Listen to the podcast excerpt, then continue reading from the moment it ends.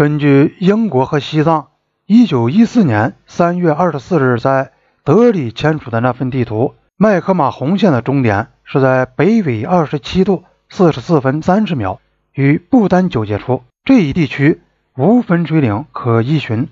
因此麦克马洪就沿着他的地图上所画的显著的山脊地形来划线。可是，当印度人在50年代踏勘东北边界特区这一西北角的时候，他们发现，如果要把麦克马洪线的地图上的坐标移到地面上来，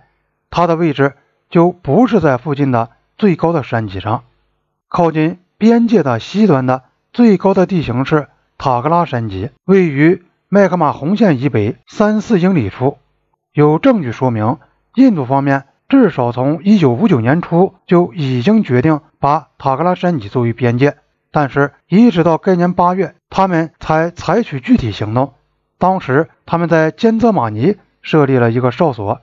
这个地方，无论是根据他们自己的或其他的地图，都标明是在位于麦克马洪线以北的地方。这就是说，印度对地图上所标明的麦克马洪线以北的一块呈直角的三角形地区提出了领土要求，并。推进到了那里，这一地区的南面大致长十二英里，西面大致长四英里，总共约二十五平方英里。中国方面立即做出反应。尼赫鲁在当月稍晚一些时候告诉人民院，中国派出一支约二百人的队伍，把阿萨姆步枪队的十至十二人用武力推了回去两英里。接着，中国部队又撤走了。两天后。印度军队又回到了坚泽马尼，中国人打算再次把他们推回去，但这次印度军队显然明白表示他们将进行抵抗，于是中国人就让他们留在了坚泽马尼。新德里在八月十一日召回北京，就这一事件提出抗议，声称坚泽马尼是在印度境内，按照传统和条约地图，边界是沿塔格拉山脊的。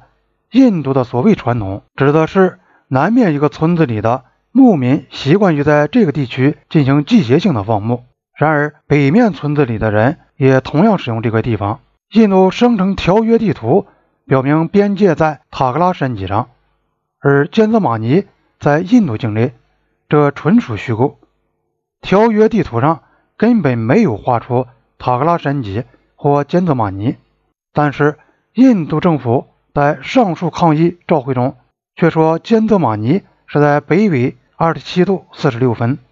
而地图上标明的边界则是在北纬二十七度四十四分三十秒处从东向西走的。中国也对此事提出了抗议，宣称坚泽玛尼无可置疑的是中国领土的一部分，指责印度的行动严重的侵犯了中国的主权和领土完整，并警告说，如果印度哨所不撤出坚泽马尼，新德里。应对由此产生的严重后果负责。印度在语气缓和的附照中建议双方讨论在坚泽马尼和其他争议地点的边界线的确切走向，并要求中国的人员不要越出塔格拉山脊的北面，使坚泽马尼的现状不受干扰。与此同时，印度方面保证不改变这一地区的状况，以待进一步讨论。中国提出，印度方面。如不撤出将产生严重后果的含蓄威胁后，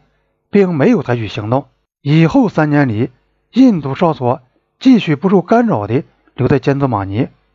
直到印度违背自己的含蓄的保证而建立了另一个哨所之后，中国部队才越过塔格拉山脊。一九六零年，双方官员会晤时，印度方面在口头上和他们提出的地图上都主张。塔格拉山脊是边界的标志，并把印度、中国、不丹的三国交界处定在了北纬二十七度四十八分的地方。虽然印度政府自己对东北边境特区西北角的边界位置看法是明确的、前后一致的，可是陆军方面却不知道在制图上的变动，或者是陆军总部没有把这事传达下去。在设立坚泽马尼哨所时，阿萨姆步枪队是归文官系统指挥的，通过阿萨姆邦长来领导的。因此，西段的边界与他们的地图有出入这件事没有引起陆军方面的注意，